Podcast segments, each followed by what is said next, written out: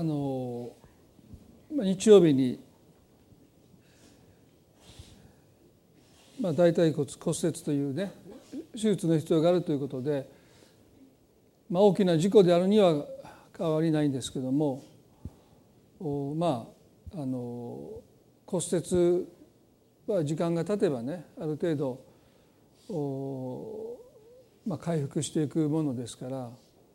あの大きな事故であってたにせよですね、まあ、あのそれ以上の大事に至らなかったなという安堵の方もあって、えーまあ、皆さんも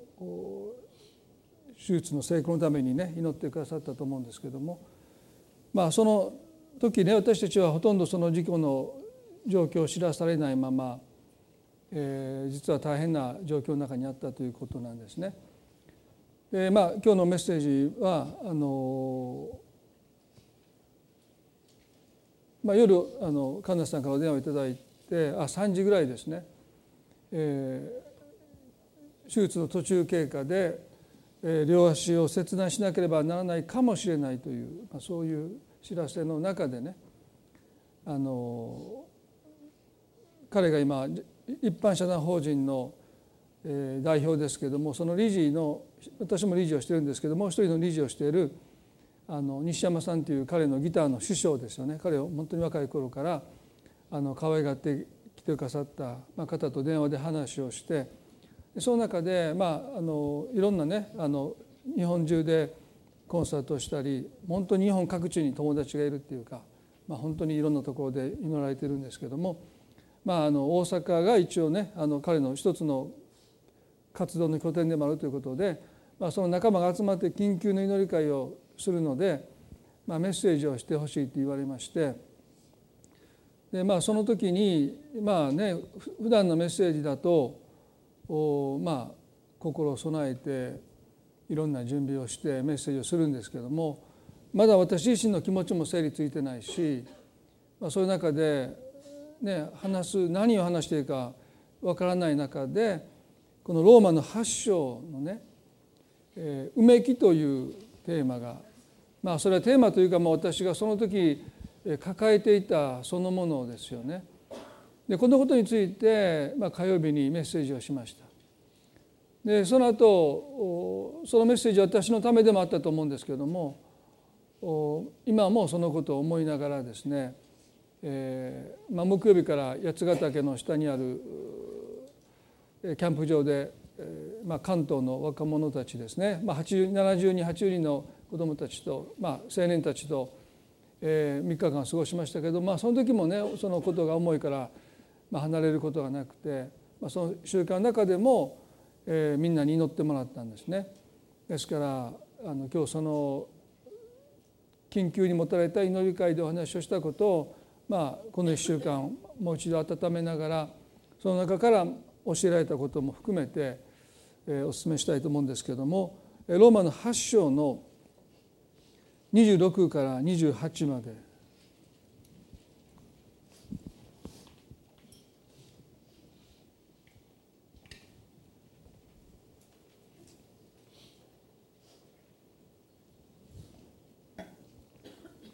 ローマの8の26から28までですね。御霊も同じようにして弱い私たちを助けてくださいます。私たちはどのように祈ったらよいかわからないのですが御霊ご自身が言いようもない深いうめきによって私たちのために取りなしてくださいます。人間の心を探り極める方は御霊の思いが何かをよく知っておられます。なぜなら御霊は神の御心に従って生徒のために取りなしをしてくださるからです。神を愛する人々すなわち神のご計画に従って召された人々のためには神が全てのことを働かせて益としてくださることを私たちは知っています。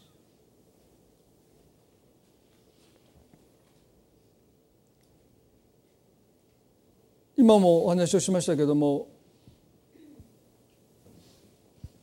第二礼拝の前に事故の一報があってそして手術をされるということでしたので皆で祈ってその経過あるいは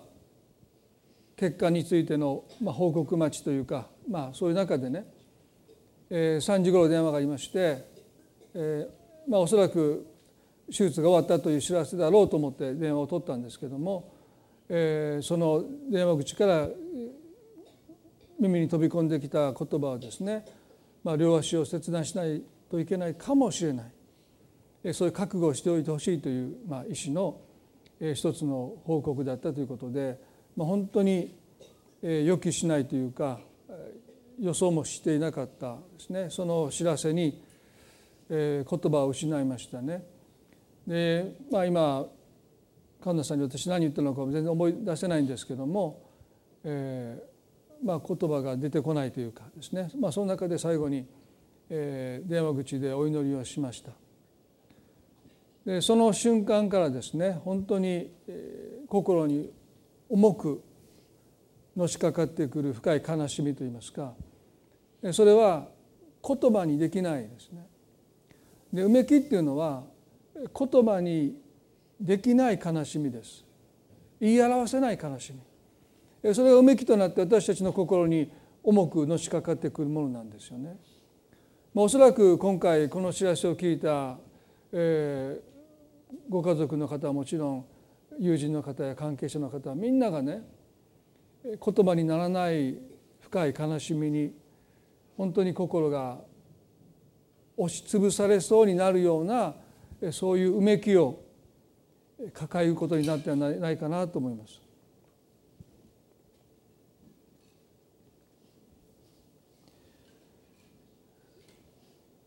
火曜日の緊急の祈り会で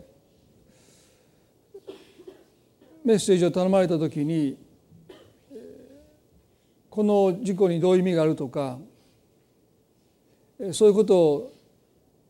もちろん今も語れませんしその時だってそういうことは語れないですね。ただ私の中にあったうめきについて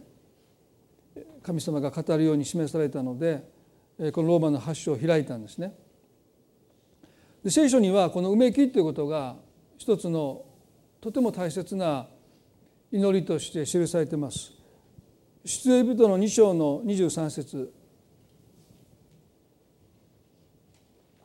これはイスラエルの先祖たちが400数十年エジプトの地で奴隷であった時にあまりの苦役の苦しみに神の前にうめいたという箇所ですよね。出エビトの2章の23節でこう書いてます。それから何年も経ってエジプトの王は死んだ。イスラエル人は労役にうめきわめいた彼らの労役の叫びは神に届いたとあります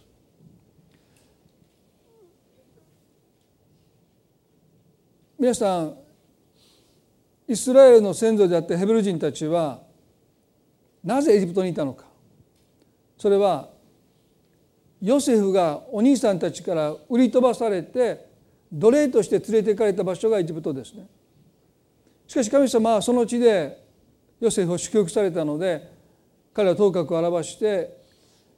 エジプトのパロに次ぐナンバー2になります。ですから彼は自分の父や自分を売り飛ばしたお兄さんたちを許し受け入れてエジプトへと招待します。そこで彼らは祝福された生活を享受しますね。どんどんヘブ人たちが増え広がっていった。その中であまりにも数が増えたのでヨセフの功績を知らない新しい王がこのままいくと私たちの数よりもヘブ人の方が増え広がっていくということを非常に恐れてヘブル人の男の子が生まれたら殺しなさいという命令を下します。それだけじゃないですね。反抗できないぐらいもう彼らを重い区域のもとに置いたのでもう一日が終わったら彼らはもう倒れ込むようにして眠りにつきました朝ももう鉛の体をなんとか、起こして仕事に行く。そして鞭で叩かれ暴力を受けそして多くの者は死に絶えていく中でまあいわばもう計画的に間引きじゃないですけど人口を減らしていくようなことを政策としてされたわけですよね。ですからもう彼らにはエジプトに立ち向かっていくだけの余力はありません。もう疲労困憊してもう生きてるだけが精一杯の状態の中に彼らが置かれました。でその中であまりにも区域が重くてきついので聖書はここに書いてますね。彼らはうめきわめいたって。祈ったわけじゃないんですね。うめいてわめいたって。で彼らはアブラハムの神イサクの神ヤコブの神を個人的には知りませんでした。エジプトに移り住んで400数十年が経っています。ですから基本的に彼らは天地万物を創造された神に祈ったわけじゃないんです。ただうめいてわめいたんです。でも聖書は彼らの労役の叫びは神に届いたとはっきりと書いてます。彼らは神様にどうぞ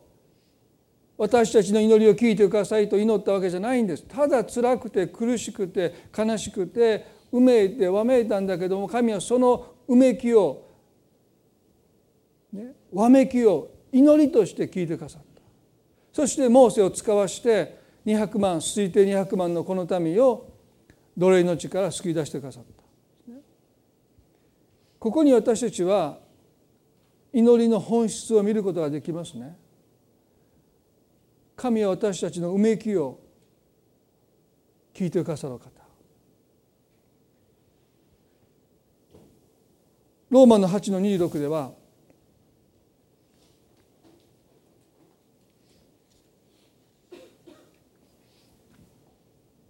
こう書いてますローマの8の26で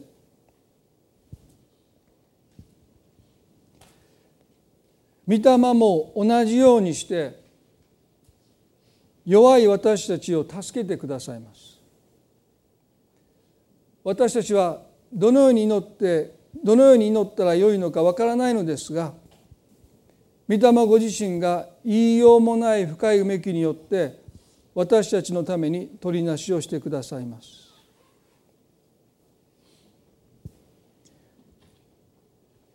お電話で手術の途中経過を聞いた時に私はその悲しみのゆえに言葉を失いその悲しみはうめきになりました。聖書が言う通り私たちはどのように祈ったらよいかわからない。魂をうめくばかりで祈りの言葉が出てきませんでした。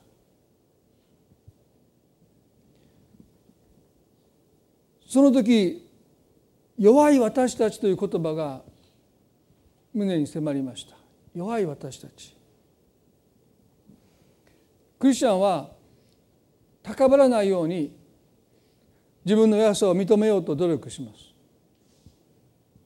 でも言葉にならない悲しみに出会う時に私たちはそんな努力が全く無用であることに気がつかされますね。私たちは弱いんです。自分の弱さを私たちが認めようなんて努力することすらおかしいんです。私たちは何かできることがないばかりかどう祈っていいかわからないんですから。祈ることすらできない。それが私たちの弱さです。電話でそのことを聞かされて私が飛んでいったところで私にできることは基本的には何もありませんね。ただ行けば邪魔になるだけです。余計な気を使わせるだけですからもちろんいけませんね。でも少なくても牧師だったら祈れるだろうと思ったけどどう祈っていいかわからないんです。言葉が出てこないんですね。ただ私たちが別に自分の弱さを認めるなんてそんなことをしなくたってもう私たちは十分弱いんです。祈ることすらできないから。どう祈っていいかわからない。これが私たちの弱さです。多くの人はその弱さをおそらくとても感じたんじゃないかな。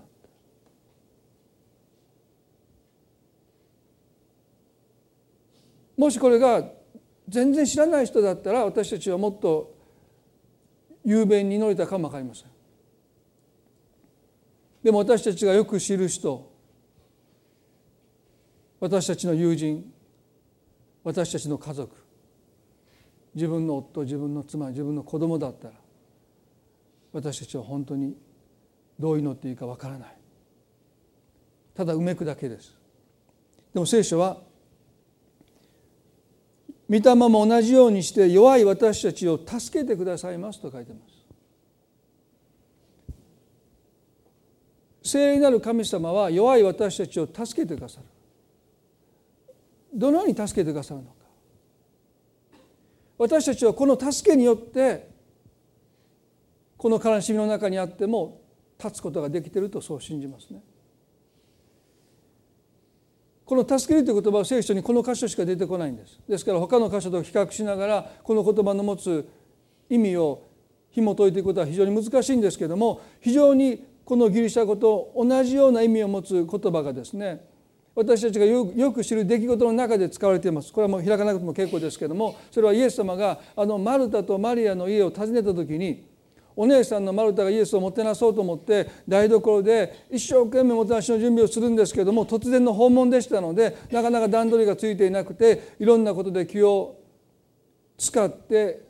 苛立ってついにはイエスのもとに来てこう言いました「主よ妹が私だけにおもてなしをさせているのを何ともお思いにならないのでしょうか。私の手伝いをするように妹におっしゃってくださいと言いました。私の手伝いをするようにこの言葉と精霊なる神が弱い私たちを助けてくださるというその言葉の持つ意味は非常に似てるんですね。でマルタはここでどんな助けを求めたのか。私の手伝いをするように妹におっしゃってください。一人では手が回らないので手を貸してほしいということが彼女の思いにあったでしょう。でも最も彼女が求めたのは前半に彼女がイエスに訴えた言葉の中に記されています「主よ妹が私だけに」という言葉です。私だけに。私だけにおもてなしをさせているのをその重荷を私だけが負っていることに対してマルタは助けを求めたんです。マルタは一緒に重荷を負ってくれる人を求めたんです。もてなしの準備をするために手を貸してほしいじゃないんです。実のところ一人で重荷を背負うことに彼女は助けを求めたんです。聖霊なる神様が私たちに与えてくださる助けとは私たち一人が悲しみを持って心にもがきを持って苦しむことがないようにこの方が私と一緒になってその悲しみを背負いうめきを背負ってくださるという意味すなわち悲しみにおいて精霊は私たちの同伴者になってくださるこれが約束されている助けです。あなた一人で悲しまさせないというのがこの助けの意味です。私も一緒にあなたと悲しもう。だからこの後半にはですね御霊ご自身が言いようもない深いうめきによって私たちのために取りなしをしてくださいますと書いてます。神様ご自身が言いようもない深いうめきによって私たちのために取りなしをしてくださいます。驚くべき言葉ですよ。なぜ私たちはうめくのか。私たちは弱いからです。言葉にならないからです。その悲しみに心が耐えれないです。重くのしかかってくるからです。でも神様は弱くないんです。この方にうめきは全く無用です。しかし私たちと共にいるために神ご自身が言いようもない深いうめきを持って私たちのために取りなしをしてくださる。神が私たちのうめきの中に身を置いてくださるという意味です。ですから私たちがうめく時にそのうめきの中にもすでに神様がいてくださって言いようもない深いうめきによって私たちのために取りなしをしてくださって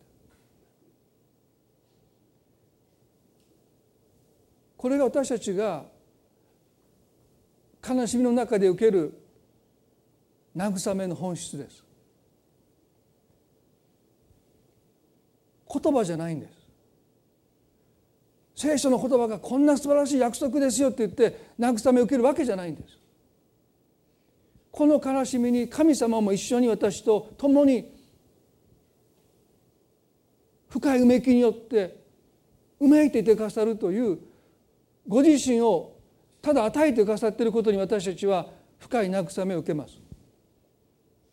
皆さんだっておそらくそういう経験を何度もなさったんじゃないかなと思うんですね。ただそこにいてあなたのために泣いていてくれるだけで私たちは言葉によらない深い慰めをいただきます。聖霊はまさにたくさんの聖書の約束が皆さんありますよ。でも聖霊はあなたにすごい約束を示して慰めようとしないんです。私たちクリスチャンはそうしがちですよね。聖書にはこんな立派なこんな素晴らしい約束がいっぱいあります。そういう約束を私たちはついつい与えたくなるけど聖霊はそんな約束を与えない。ご自身も一緒になって言いようもない深いうめきを持って取りなしてください。もし聖霊なる神様ですらそうなさるんだったら私たちもそのうめきの中に一緒にとどまるべきじゃないでしょうか、ね、どうぞ聖書を開いて聖書の約束を私たちがうめきの中にいる人に語っていくことを精霊がなさるならば私たちもそういうことをすべきですけども精霊はそうなさらないんです。ただ言いようもない深いうめきを持って取りなしてくださった私たちもそのうめきの中に自らを置いていくということは取りなすものの本質的な働きなんだろうと思うんですね。まあ私は父が亡くなった時にたくさんの人が聖書の言葉をくださって父の死の意味を私に与えようとしてくださいましたけれどもとっても残念ですけどそのどの聖書の言葉も私を支えませんでした。聖書の聖書は聖書の言葉ですよ。でもそれはおそらく神がそういうことをまだその時にはなさらないからだと思います。多分一緒に泣いてほしかったんだと思いますね。でも多くの人は聖書を開いて一粒の麦が、ね、地に落ちなければ多くの実をそんなね9歳のねお父さんいなくて死んで泣いてる子供に一つの麦が地に落ちて、まあ、今から思えばようそんなこと言うてな思いますよね。そんなこと言うぐらいだったら言葉を失う方がよっぽどいいと思いますよね。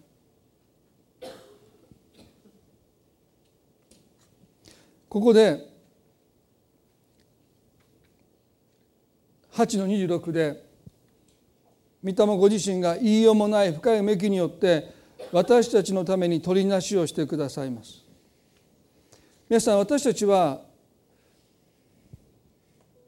取りなしているようで実は神様にもっと取りなしてもらっているということをまず忘れてはならないですね。深川さんのために私たちは取りなしをします。でも実に彼のために取りなしている人のために神ご自身が取りなしをしてくださっているということが事実なんですね。で私たちは私たちが祈るよりももっと神様に祈られてるんですよ。これが祈りの本質です。何かね多くの場合祈りっていうのは私たちが神に祈ることだと思いがちですけどそうじゃない。私たちは24時間365日神様に取りなされて生かされてるんです。私たちが祈ったってせいぜい1日1時間たくさん祈してでも数時間でも神は24時間365日私たちのために今もこの瞬間も取りなしをしてくださってる私たちは神に祈られてるんだということをまず覚えたいです。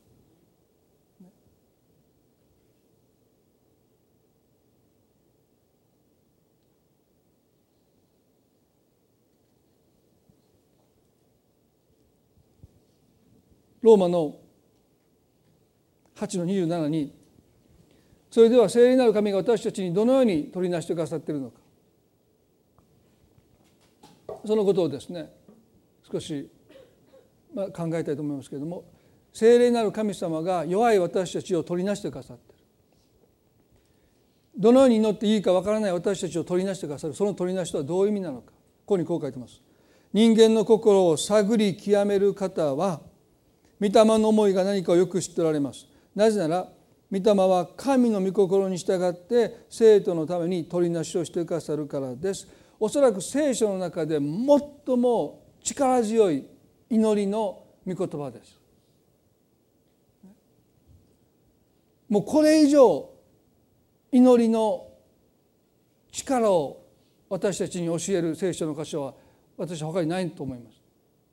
何て書いてるでしょう？人間の心を探り極める方はこれは父なる神様のことですね。言いようもないうめきを私たちが覚えるときに私たちはどのように祈っていいかわからないんです。でも神は私たちの心の極みまで探っていてくださって私たちの本当の願いを私たちが神に届けたいけどどう言葉にしていいかわからない。その願い私たち自身がまだ言葉に置き換えれない。頭の中で整理がつかない。でも心の深いところでうめきを持って言葉にできないけどうめいてる。そのうめきが何であるか神様はもう知っていてくださるというんです。だから私たちが言葉にしたから祈りが聞かれるんじゃなくてもううめいた時から神はそのうめきの中にある私たちの願い。その願いをもうすでに知っていてくださる。もうすでに知っていてくださるんです。だからもうすでに私たちがもううめいた瞬間にもう私たちの祈りはある意味で神に知られてる。私たち自身が何をまだ祈っていいのかわからない。ただ悲しくて苦しくて辛くてうめいてるその時に私たちの心の極みまで神は知っててくださるんだ。皆さん何という慰めでしょうか？私たちですら何を祈っていいかわからないのにもう神は私たちの心の極みまで知っていてくださるだから拙い言葉で祈っても全然大丈夫なんです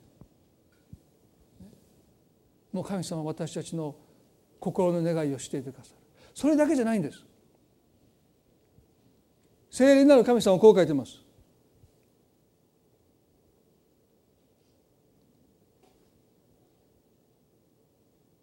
御霊は神の御心に従って生徒のために取りなしをしてくださるからです。この取りなしという意味は代弁者という意味なんです。父は父で私たちの心の深いところの私たち自身がまだ言葉にできない心の願いを知っていてくださるばかりじゃなくてですね聖霊なる神は祈れない私たちのために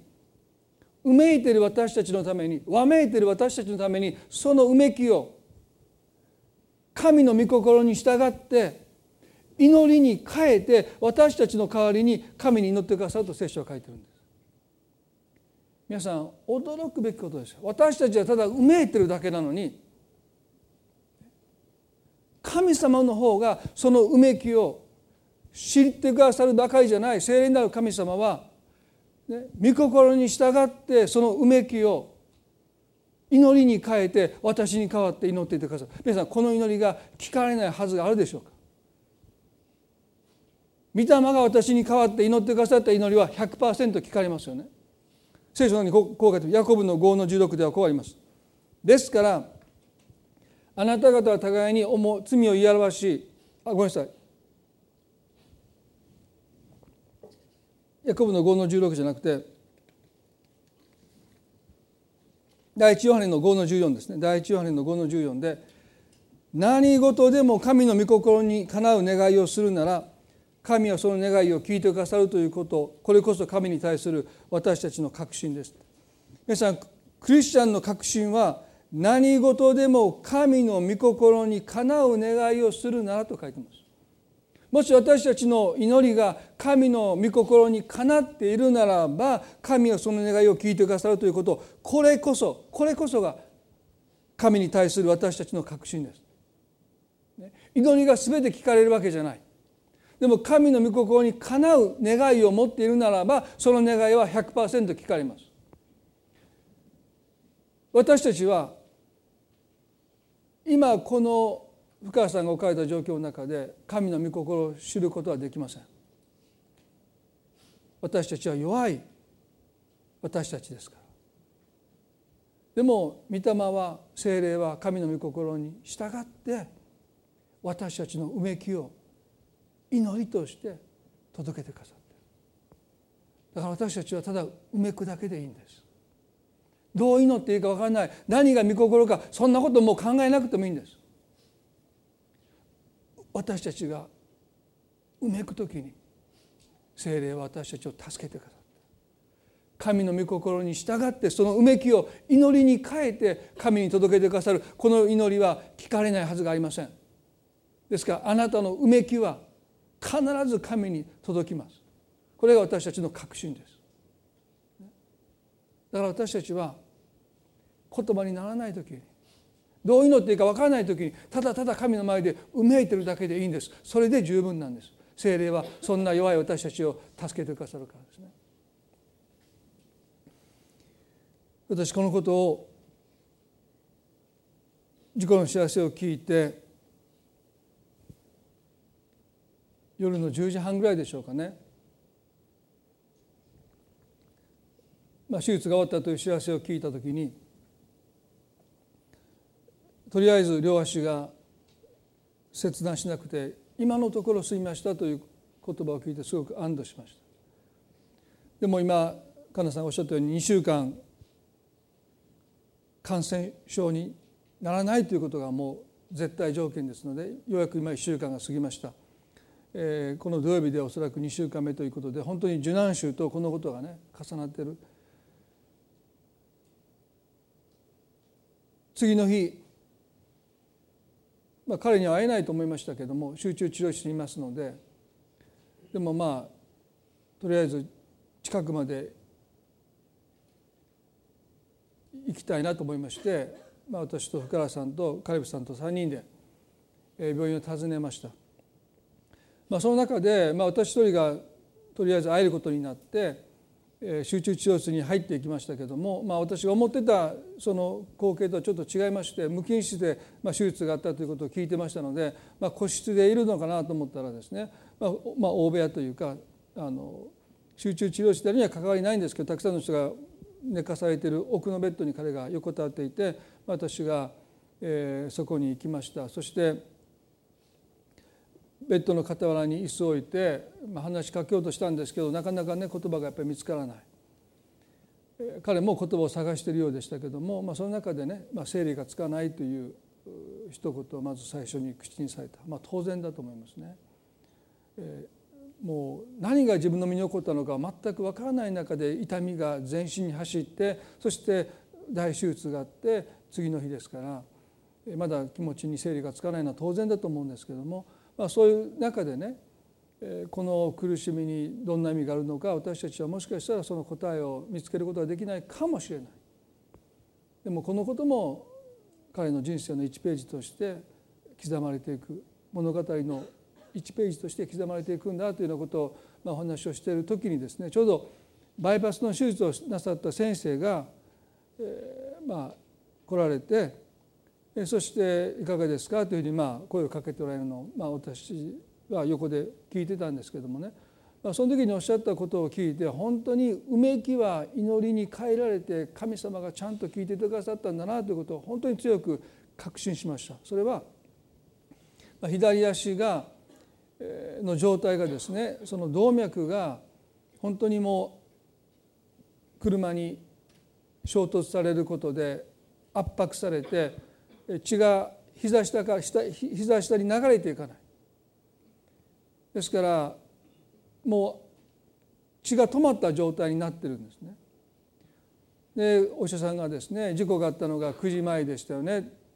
で手術が終わったのが2時半ぐらいですからもう本当にギリギリだったって。もう少し遅れてたらもう血がいかないのでもう細胞が死んでそして壊死が始まっていてまあ、足を切断しなければならなかった状態だから本当に何時間か時間タイムリミットが何時間なんです。だから本当にそれから、ね、数えるともうギリギリでしたっていうことをおっしゃる、まあ、それを聞いて私本当にねこの状況に彼が陥っていることを誰も知りません。現場にいて治療に当たっている人たちだけの情報でしょう。だから私たちはどう祈っていいか分からなかったんです結局のところ。そんな時代に陥っている。ね。動脈が圧迫されて血液が流れない。もうバイパスの手術をすぐにしなければもう左足はもうダメになってたということをそんなことすら知らないで。でもうめいてた。でも神様はそのことを全部知っててくださって。どう祈っていいか分からないんだけども。それを祈りに変えて神はちゃんと聞き届けてくださってた。もう間一髪ギリギリバイパスの手術をして足に血が流れて、まあ、その時に一つの懸念としてはね不純物が溜まってたその不純物が一斉に腎臓の方に流れ込んで、まあ、腎不全じゃないですけど機能不全に落ちるかもしれない。そしたら一生透析ですって言われた。でそのこともね心配されたことですけど次の日に数値は全く正常だったということも聞きました。でその後その現場に行った方とお話をしてね救急車はすぐ来たんですけどもあまりの重症にいくつかの病院は受け入れを拒否されたんだ。その手術を担当できる専門の先生が揃っていないので受け入れを拒否されていく中で最終的に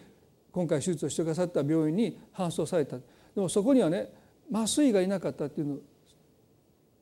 ですからもしかしたら受け入れを拒まれたかもしれません。でも少なくても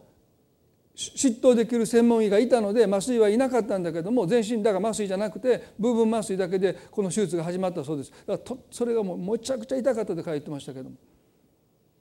でもあの時ね医師がとりあえず麻酔がいなくて全身麻酔できないけどとりあえず手術をしてくださったということはとっても大事だったと思いますね。もう一刻争っていた。でも開けてみないとわからない。とりあえず手術をしてくださったことでその足は助けられたんだろう神様私たちの知らないところで私たちの思いの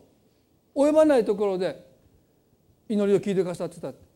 もう一つね彼の血液型まあこれは個人情報ですから何型か言いませんけどプラスね彼とちょっと特殊な血液なんですね。で僕は人の血液型に全く関心がありません。ね、彼が何型なんてどうでもいいんですね。知ら皆さんが血液型なんか僕誰の血液型も知らないし自分の血液型もあんまり知らないんです。多分 B 型だと思います。多分。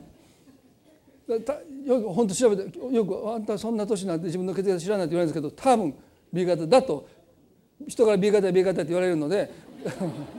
B 型と思ってるんですけども。違ったら大変ですよね。でそういうとっても稀というかね数が少ない、えそういう血液型であったということも私は今回初めて知ったんですけども、まあ、その手術というのを受けつもですねその備えがあってその手術ができたということもそんなことなんてね祈りようがないですよねなんで血液知らないんだからそんなこと考えたこともないですよ。でもまさに私たちがうめく時に精霊はそのうめきを祈りに変えて神様ちゃんと聞いてくださったんだなと思いますね。そして最後にこの聖書の箇所が私たちに一つの約束しますローマの8の22で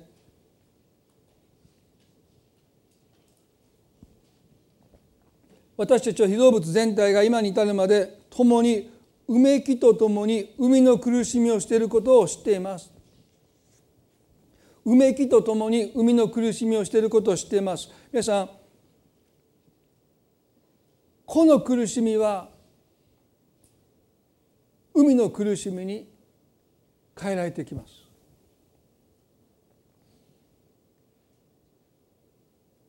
苦しいだけでは終わらないです。この苦しみは何かを生み出そうとしています。聖書はキリスト者が苦しむ時にその苦しみすら十字架によってあがなわれています。ですから神の刑罰としての苦しみを私たち主に救われた者は生涯経験しないんです。苦しみだけを比べるならばどこが違うんですかとほとんどの人は思うでしょう。でもその苦しみがもたらすものが全然違うんです。苦しみは同じですよ、クリスチャンだからちょっと痛くないとかそんなことないんですよ。歯医者僕行くのも今でも嫌でもう我慢して我慢してもうあかんというとこまで行きません。痛いから。牧師で神様にこんなに仕えてるんだから神様痛いのをちょっと僕だけ軽くしてくださいなんて言ってもですねもう思いっきり痛いですからね。でも痛かったら豊田さん右手上げてくださいって言ってあげたけどね手を手下ろされるんです。まだ大丈夫って。そしたら最初から言わんといてみたいなね。あいけまだまだ大丈夫ですよみたいな。緊張しないでください。僕もう手こうなりますからね。もう親指が食い込んでくるのでもうちょっともうね舌が上がっちゃってですね。もうなんか落ち着いて落ち着いて。だからねクリスチャンだからといって経験する苦しみはですねもう神を呪ってひどいことをしている人と全く同じ痛みですね。ちょっとぐらいボーナスがあっていいですけどねないんですよ痛いんです。でもね苦しみの後に来るものはもう全然違います。私たちの苦しみは十字架によってあがなわれています。その苦しみすら神が買い取ってくださったそしてそれは海の苦しみに変えられているということですよね。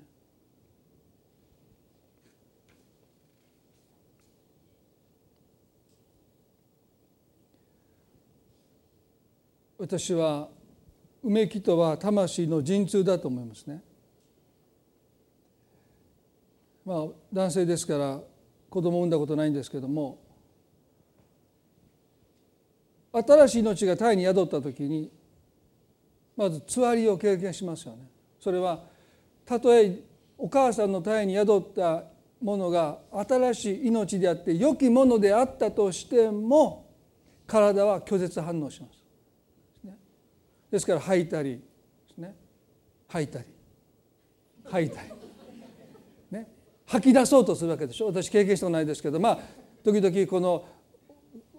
気持ち悪くなって体が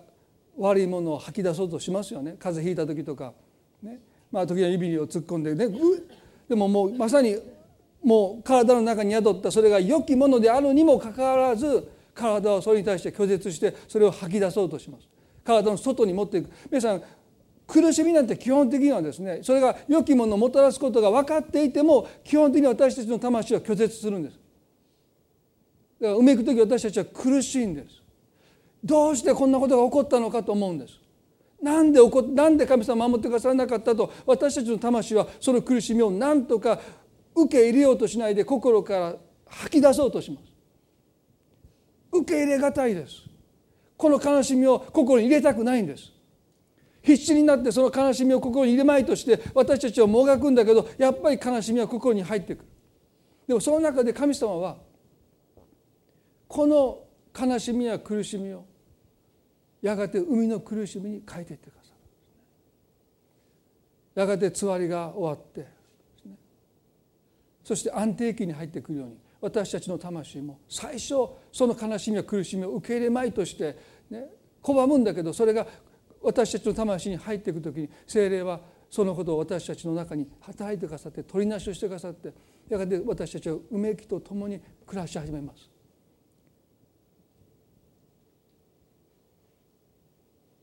それは聖霊なる神様が取りなしをしてくださってるからそういう状態に魂が置かれるんです。もし聖霊なる神様が取りなしをしてくださらなければ私たちは今も、ね、それを吐き出そうとして今も王として嘆いて叫んでなんでこんなことが起こったんですか。今も言い続けても全然おかしくない。でもね先ほどのお証を聞いてねまだ1週間も経ってないんですよ。なんでそんな自分の身に起こったこと家族の身に起こったことを受け入れることができるのかそれはやっぱり聖霊なる神様が取りなしをしてくださってるからだろうと思う。それ以外に考えられない。そうやってこの苦しみは今海の苦しみと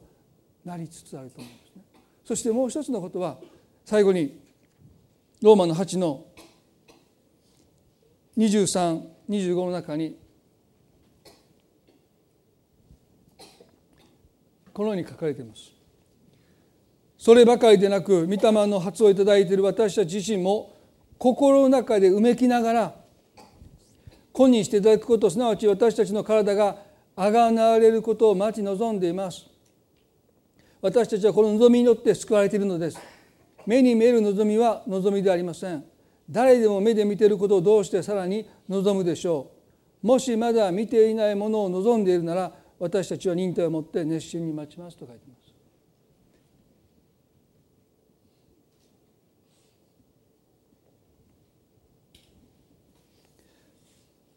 この御言葉の前に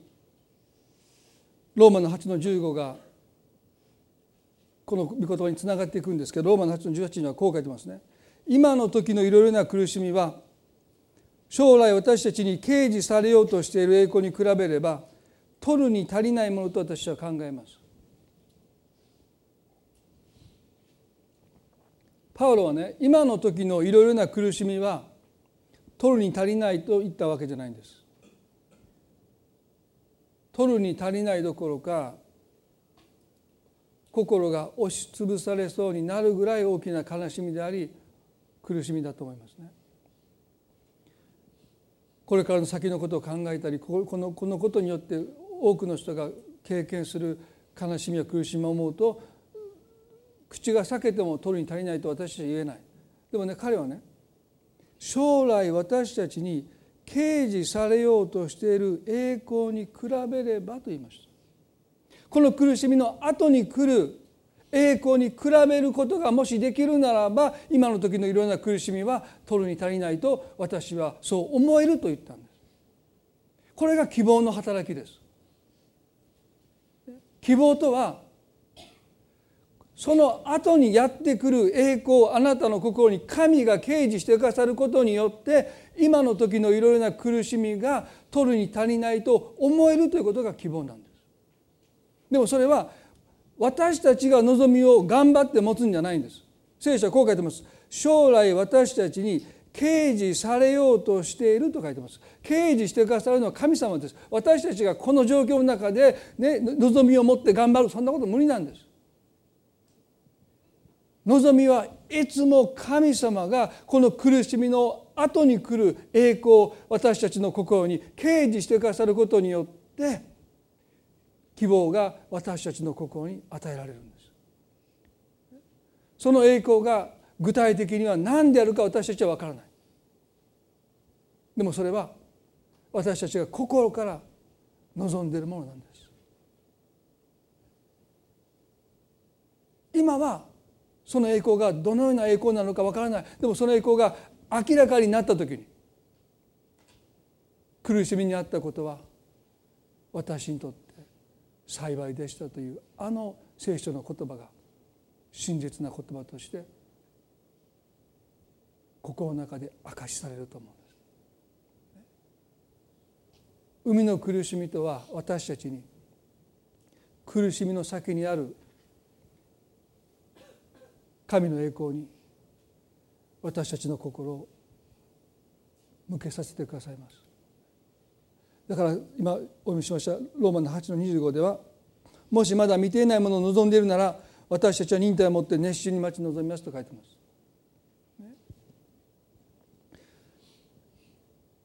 もしまだ見ていないものを望んでいるのなら私たちは忍耐を持って熱心に待ちます。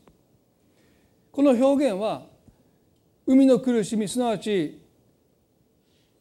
新しい命が母の体に宿って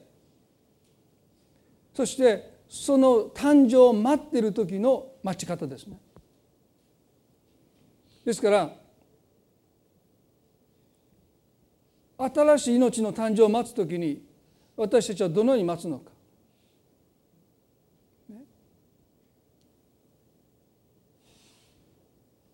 その子の名前をおそらく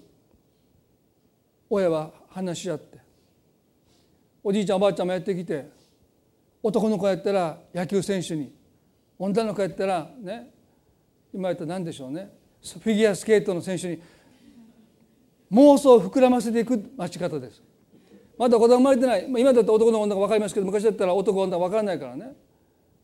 男だったらゴンベ女の方なんか花子みたいなですね。もう妄想が膨らみますよね。どんな子になるやろうな。いやきっとね総理大臣とかね。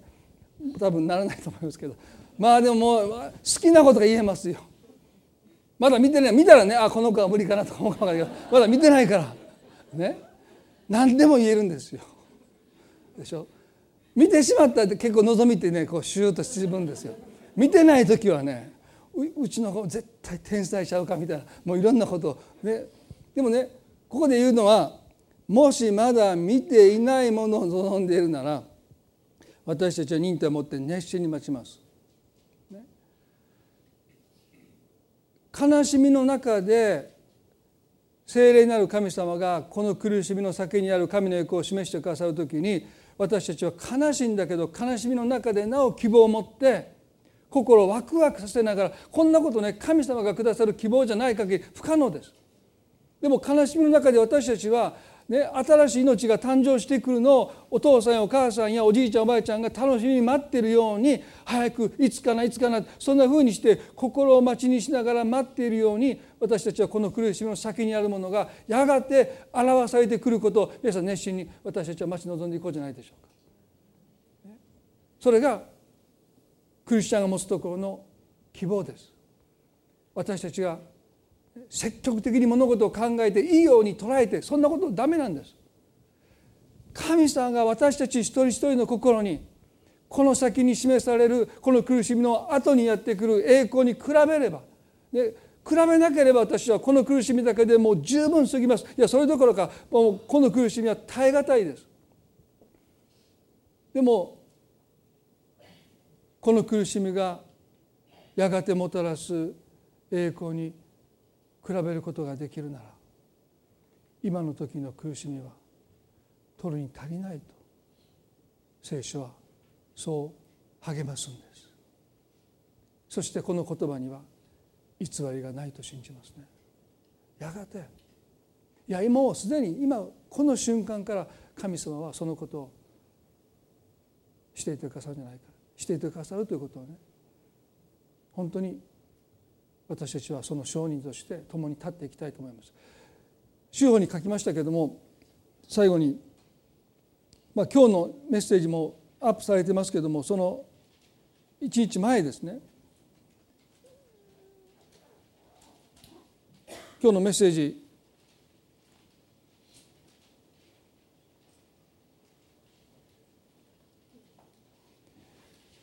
ちょっと読んでみたいと思います。最後に。愛する皆様へおはようございます。日々祈りで支えてくださり感謝いたします。3月28日術後6日目。この町に来て今日で1週間が経ちます。四日市は今日も晴天。それだけで明るい気持ちになります。昨日よりは足の痛みは収まり左足は随分と回復していると思います。朝の診察でも両足ともに現時点での感染症の疑いもなくいい感じですとのことでした。本当に感謝します。ただ右足に関しては大腿骨が粉々になりもう骨はありません。そこにつながっているべきふくらはぎの筋肉も当然切断されているので常識的にはもう元の機能が戻ることはないようです。もし感染症にかからなくても棒のように装具で固めて歩くことになります。人は無から何有を生み出すことはできません。進化はできても想像はできない。それができるのは神だけです。また私たちの人生も自分の思うようにはいかないものです。一秒先でさえ予知できないのです。ならば与えられた今日という一日を心から感謝して今の自分にできることを精一杯やらせていただきたいと思いいただきたいなと思います。その先は神様しか知らない。神様のシナリオに僕はまだ見ぬ希望と期待であふれています。どうぞ皆さんの今日が素晴らしい一日でありますように福原孝義引き続きお祈りくだされば幸いです。神様のシナリオに僕はまだ見ぬ希望と期待であふれています。聖霊なる神様が彼の心に啓示を与えてくださって希望を与えてくださっているんだろうと思いますね。引き続き私たちはこの聖書の言葉をしっかり握りしめて忍耐を持って熱心にこの苦しみの先に示される栄光を一緒に待ち望んでいきたいどうか悲しみが皆さんの心を押しつぶすことがないように主は私たちに希望を与えてくださる方です希望を持って祈り続けていきたいですねたとえ感染症にならなくても彼の右足はもう骨がほとんど砕けた状態でありますけれども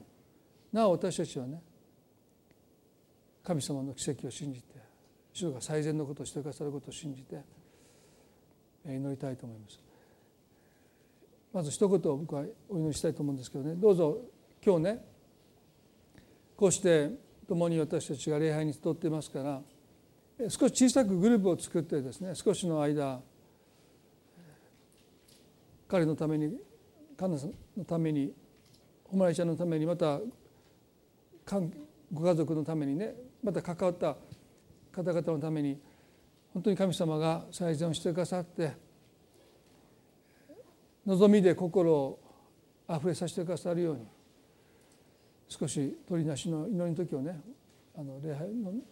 この私が祈った後一応礼拝終わりたいと思うんですけどどうぞお時間が許す方はですね残っていただいて少しの時間少し共に集まって2人3人の中に私いるという人もおっしゃってくださったのでしばらく祈りたいなと思うんですね。一言まず礼拝の終わりのお祈りを持ってお祈りを礼拝終わりたいと思いますけれどもその後少しの間一緒に祈っていきたいと思います。恵み深い天の地なる神様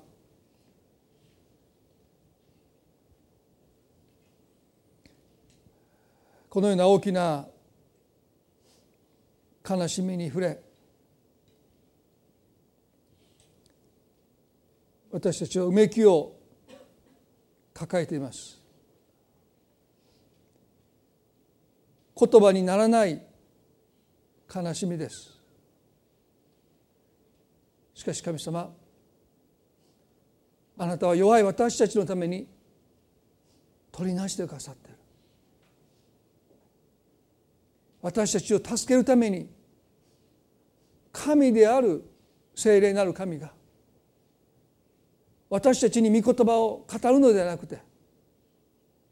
言いようもない深いうめきを持って私たちと一緒にうめいていてくださった。あなた一人にしないって言ってくださってこの慰めを私たちは今いただけていることを心から感謝します。だから私たちはなおうめきの中に身を置き続けます。この苦しみの意味を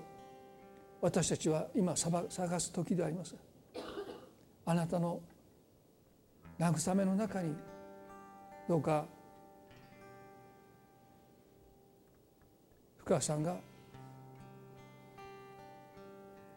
環奈さんが誉ちゃんがそして彼のご両親が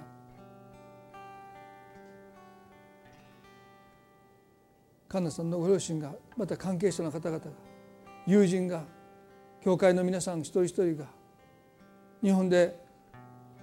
彼の回復を願っている一人一人がこの精霊に取りなされていること言いようもないうめきを持ってうめいていてくださってる。この精霊なる神様慰め主なる神様そのお方が私たちと今共にいてくださることを心から感謝します。だから私たちは立つことができます。そしてあなたは今このうめきを海の苦しみに変えていてくださる辛いけど私たちはそれを受け入れていってる。見たくない否定しがたい現実だけども主はその現実を突きつけるのではなくて私たちの心を慰めを持って取りなしてくださって少しずつそれを受け入れていった。でもこのことがやがて海の苦しみに変わっていきます。それは主がこの苦しみは神の刑罰ではないことを示してください。十字架によってこの苦しみはあがなわれていることを示してください。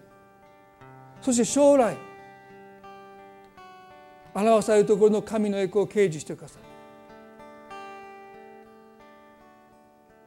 頑張って私たち人間が望みを持つんじゃない。神様がその心に希望を掲示してください。どうぞ今そのことを今もうすでにあなたがしてくださっていることを覚えて感謝します。ますますあなたの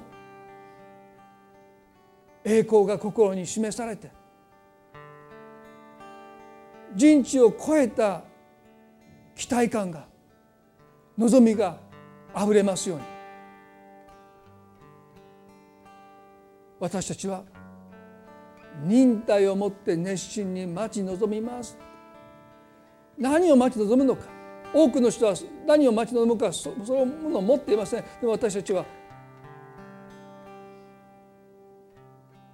神の栄光が表されること。そのために私たちの人生が生かされているこ